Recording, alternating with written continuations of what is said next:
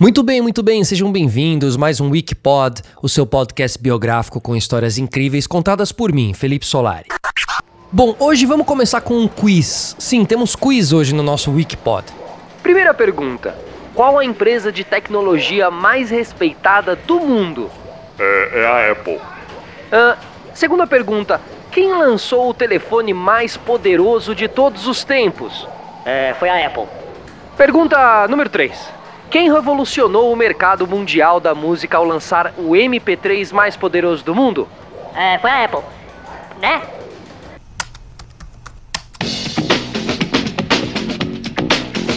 Pois é, pessoal, Apple, a maçãzinha digital mais desejada por todos, né?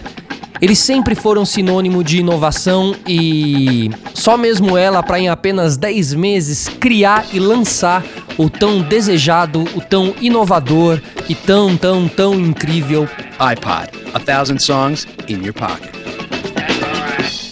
Não, peraí. Como assim mil músicas? A Apple pirou o cabeção. Pra ter mil músicas, a qualidade deve ser muito ruim, né? Ou deve ser do tamanho de um tijolo, esse tal iPod. E não era. A qualidade das músicas não era ruim, muito pelo contrário, era ótima. E não, não parecia um tijolo, era incrível, né? Lindo, fino, branco, com, com um design inovador, enfim, coisas da Apple. iPod. A thousand songs in your pocket. O iPod já chegou sendo único, era um ícone hype já para essa cultura pop mundial. E apenas um mês depois dos acontecimentos de 11 de setembro de 2001, muito marcante, quem viveu sabe. Lá nos Estados Unidos da América, o Steve Jobs revelou grandes ambições para o iPod, que tinha nascido no departamento de Digital Hub, apresentando ele como um Breakthrough Digital Service, ou em um bom português, o revolucionário dispositivo digital.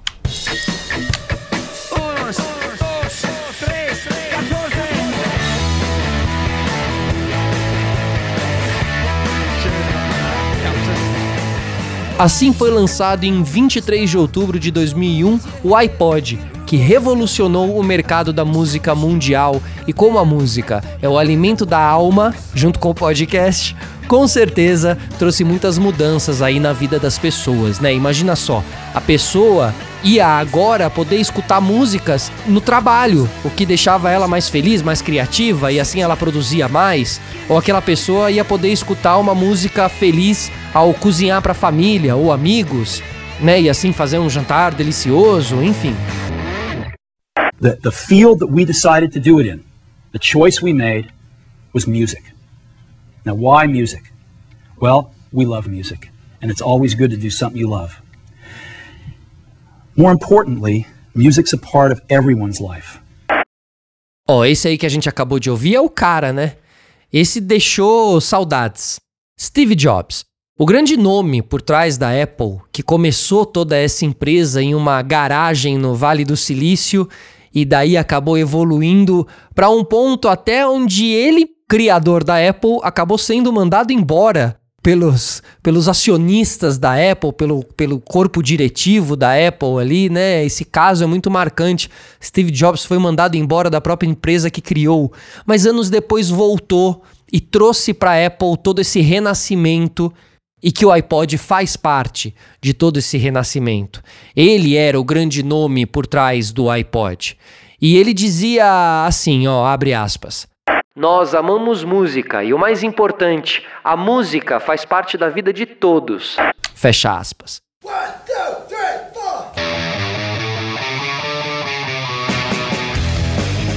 Esse gênio, Steve Jobs, sabia, sabia da importância, ele já conseguia detectar a importância da música na vida das pessoas, né? Acima de tudo, não há óbvio, a música é importante na vida de todo mundo, mas como ela pode potencializar os seus talentos, como a música te coloca em lugares onde você pode se tornar mais, né? Então, observando tudo isso, ele também entendia o mercado. Obviamente, ele era um cara criativo, tudo, porém, era um cara de mercado também. E sacou que existia aí uma lacuna mundial que ele podia conquistar.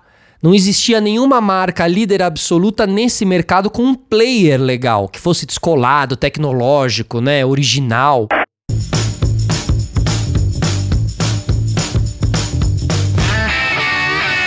E o iPod da Apple acabou tirando os tocadores de MP3 das mãos de uns poucos tecnomaníacos e espalhou para o mundo. Era prático, bonito. O iPod fez milhões de pessoas superarem é, um bloqueio de escutar música com fone.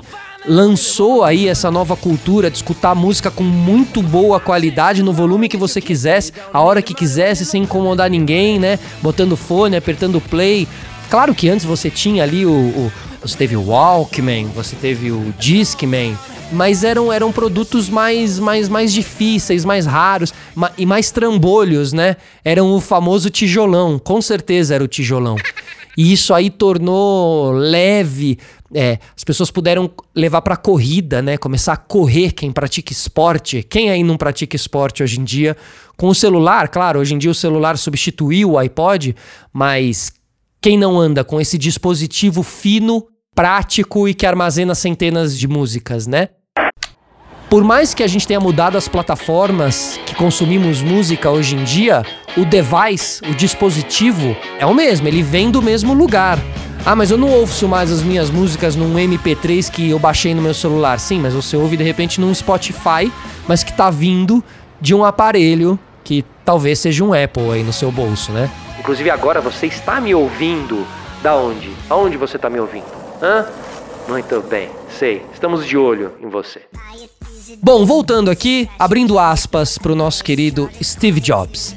Com o iPod, a Apple inventou uma nova categoria de tocador que permite colocar toda a sua coleção no bolso para ouvir em qualquer lugar. Ouvir música nunca mais será igual. Fecha aspas. E assim foi, né? Sucesso gigantesco que fez inclusive a Apple Computers mudar de nome para apenas Apple. Foi essa modernização da Apple. Em 2001 já existia uma cultura de ter players portáteis. Só que a qualidade do produto Apple foi responsável por essa popularidade meteórica, digamos assim.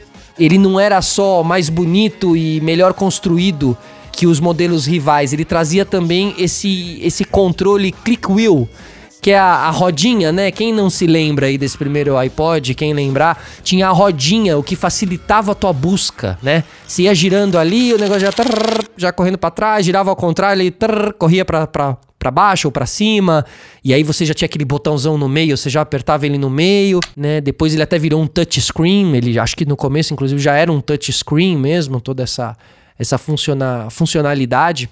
Então esse primeiro iPod vinha com 5 GB de armazenamento, que logo foi dobrado pela Apple, que passou a oferecer mais espaço ano após ano, até em 2007 chegarem a ter 160 GB no iPod Classic. A cada ano, o iPod ganhou algumas curiosidades interessantes, com novos modelos, câmera para foto e vídeo, tela para assistir filme, tinha até uma versão dourada em ouro, uma versão em ouro. O dispositivo foi o primeiro grande sucesso da Apple depois dessa, dessa volta, né, que a gente falou, quando ele volta ali para dar esse refresh dentro da empresa que ele mesmo tinha criado. É uma história muito maluca. Agora, o que poucas pessoas sabem é que o, o sucesso do iPod financiou todo o projeto do iPhone, foi lançado lá em 2007, né? Aliás, é, o iPhone é algo que também mereceria um recorte aqui pro nosso Wikipod.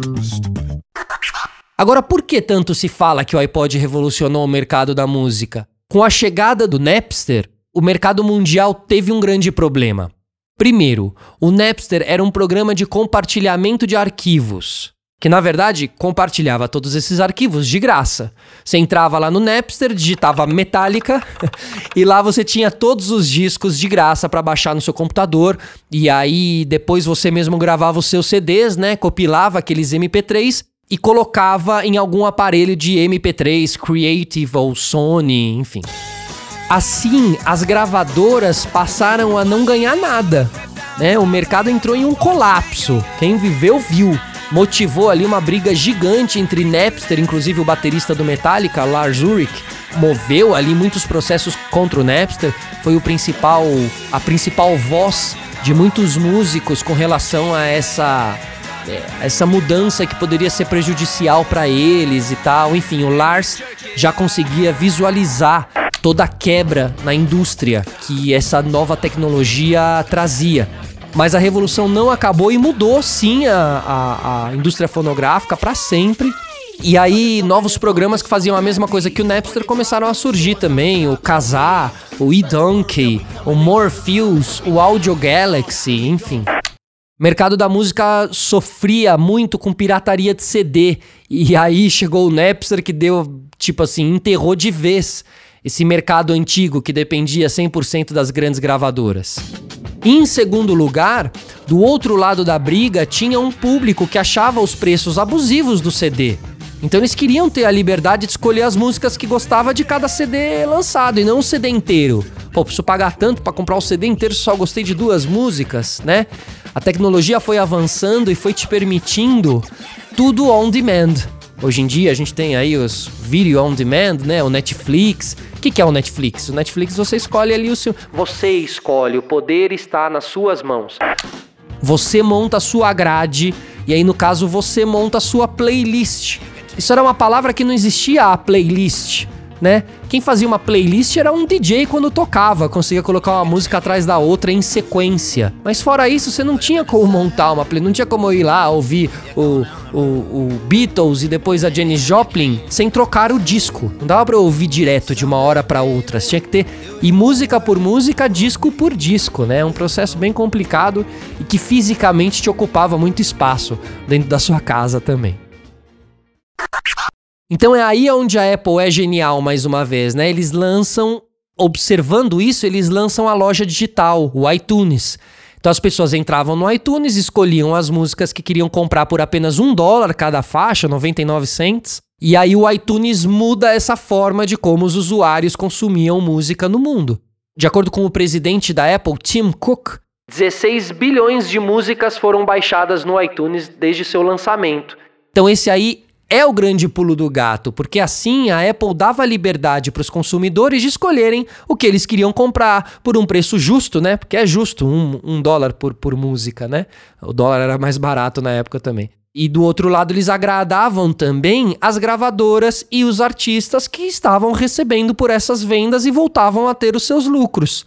Então eles, eles além de amenizarem a situação, criavam também ou impulsionavam um novo mercado digital de música independente. Então agora que a gente falou um pouquinho sobre como eles agiram na parte do mercado, eu queria falar um pouquinho é sobre a evolução do iPod ao longo dos anos, porque ao todo foram cinco modelos que eles lançaram, com duas a sete gerações cada. Então, o iPod Classic foi até a sexta geração, em 2014, com a, várias melhorias, né, mas principalmente no armazenamento.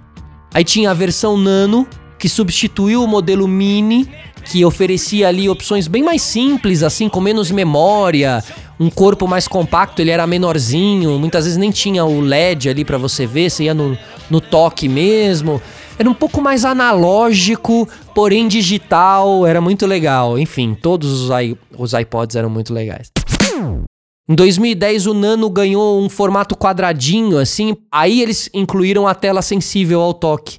E em 2012 o design ficou mais alongado, meio que se aproximando do visual empregado no iPod Touch, que foi o modelo mais avançado lançado pela Apple, muito parecido com o iPhone. Ele trouxe ali todas as tecnologias que viriam a aparecer apenas em smartphones modernos, tipo câmera HD para FaceTime, processador sofisticado Siri, tela retina, acesso à App Store. Inclusive aquele pequenininho que eu falei, mais portátil, que nem tinha a tela de LCD e tal, era o iPod Shuffle. Esse era bem prático, assim, o foco era bem na portabilidade dele. Claro que hoje fica fácil a gente ficar aqui falando de iPod, né? Assim, de defendendo a importância dele na revolução musical. Mas quando ele foi lançado, não era fácil defender o iPod sem que a galera te criticasse. A começar pelo preço, era muito acima do que qualquer outro player, ele custava 399 dólares. Ah, por 99 dólares eu até compraria esse brinquedinho aí, mas 399, velho, pra quê? Ah, o iPod agora quer que eu mude ah, o meu estilo de vida para me adaptar ao estilo de vida deles, cara. Jamais. É, meu, o que, que é todo esse hype aí por causa de um MP3 player, pô? Tá maluco? O que, que é esse dispositivo aí digital inovador aí, rapaz? Ah, isso aí não vai durar nada. Isso aí vai ser outro cubo. Isso, aí vai ser. é, isso aí vai durar nada. Bom, todas essas críticas aí acabavam, acabaram perdendo força com o sucesso que o iPod veio a fazer, né? Meio que calou a boca de todo mundo, assim. Em 2009, a marca de luxo do designer Stuart Hughes lançou a versão mais cara do mundo do iPod Touch, o iPod Touch Supreme, que trazia uma carcaça construída com 149 gramas de ouro de 22 quilates e acabamento externo composto por 300 diamantes de alta qualidade com um grau de clareza VVS1, que obviamente você sabe, assim como eu, né, que chega muito próximo à perfeição. Afinal, nós somos entendedores de diamantes. Certo? Não. É, eu sei, eu também não. O aparelho contava com detalhes até nos botões de navegação, feitos com 16 gramas de ouro cravados com 12 diamantes e cercados por um diamante cor-de-rosa. Ê, maravilha! O modelo de luxo teve o seu preço estimado em 230 mil dólares. E uma outra curiosidade é que o nome iPod foi dado por Vini Chieco, um profissional contratado para nomear o novo gadget. Ele foi contratado, tipo assim, ó, vem cá dar o nome aqui para o nosso, nosso novo gadget que estamos criando. Então ele aliou o design sóbrio com linhas retas do player ao filme 2001, Uma Odisseia no Espaço.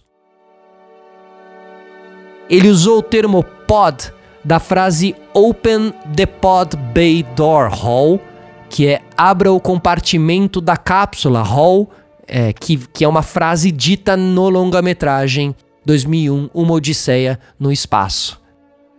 É, rapaz, você sabia? E depois vem até o podcast. E o podcast é uma evolução desse termo pod, que foi criado nessa nesse momento do Steve Jobs na Apple, o momento onde ele volta para a própria empresa que criou e aí ele traz todo esse novo movimento da Apple e a palavra pod aparece ali e incrivelmente acaba caminhando com várias coisas. Não só que tem a ver com o device, né, com o aparelho da Apple, mas com outras coisas. Olha só, virou o nome de uma plataforma, né, de um novo, de uma nova maneira de se comunicar que é o podcast né? Porque o cast é a questão da transmissão, o broadcast, ali você está transmitindo e tal. Então, o podcast, né? A união desses termos. Então é legal a gente detectar que em 2001 a Apple era uma empresa bem diferente dessa gigante que a gente conhece hoje. Eles estavam em um período de crise, a galera não conhecia a Apple, só quem era mais ligado aí, talvez em um, em um processo ou outro é, de, de trabalho, a Apple te fornecia ferramentas para você usar e tal, mas é, não era o que é hoje em dia, longe de ser. Então a gente deve muito a essa volta do Steve Jobs que chegou com tudo e o iPod dele foi um sucesso com mais de 350 milhões de unidades vendidas em toda a sua história. O iPod foi essencial para tornar a Apple a empresa mais valiosa do mundo na época. Hoje, a Apple é a segunda empresa mais valiosa do mundo e à sua frente temos a gigante mundial do varejo, Amazon, que um dia, inclusive, se preparem, vamos contar a história deles aqui porque é uma história muito legal. Pessoal, esse foi mais um Wikipod com Felipe Solari, este que vos fala diretamente da Pod 360 para você, para os seus ouvidos. Até uma próxima, um grande abraço. Aperta o stop agora aí no seu no seu Apple, beleza? Valeu. Tchau.